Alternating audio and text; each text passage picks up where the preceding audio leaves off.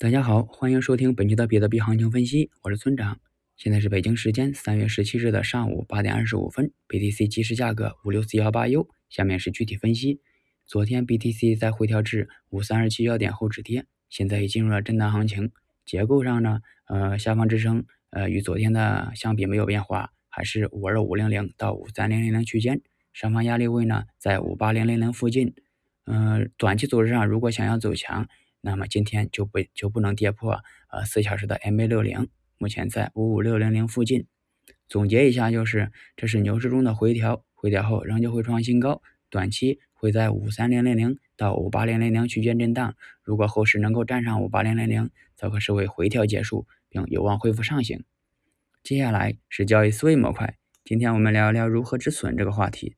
在此前的文章中呢，我们讲了买卖一致性原则。什么是买卖一致性原则呢？也就是说，你当初是根据什么条件买入的？一旦该条件不再被满足了，那就要卖出。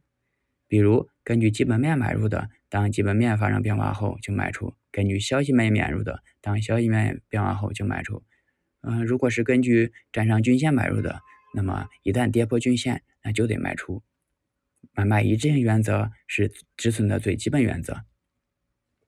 除了买卖一致性原则之外，你还要考虑到以下几种情况：一、你是做长线还是做短线？若是长线，则可以将止损放宽一些；若是短线，那最好严格止损。二、你的交易方式是左侧还是右侧？若是左侧，也就是在一个范围内越跌越买，那么止损可以放宽一些；若是右侧，止损就要小一些。三、千万不要根据预测决定要不要止损。那有很多同学呢，一旦被套，就就会到处问别人后市的走势以及要不要止损，这是由于对趋势的不了解造成的，嗯，更是没有做好交易计划造成的。如果你事先将所有的可能性都考虑好的话，那么一定知道什么时候该止损了，什么时候可以再拿一拿。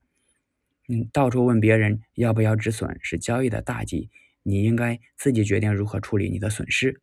总之呢，交易是一门艺术，它因人而异，并没有严格的标准。而止损就是这么艺术的灵魂。艺术能达到一个什么样的高度，要看灵魂有多有趣。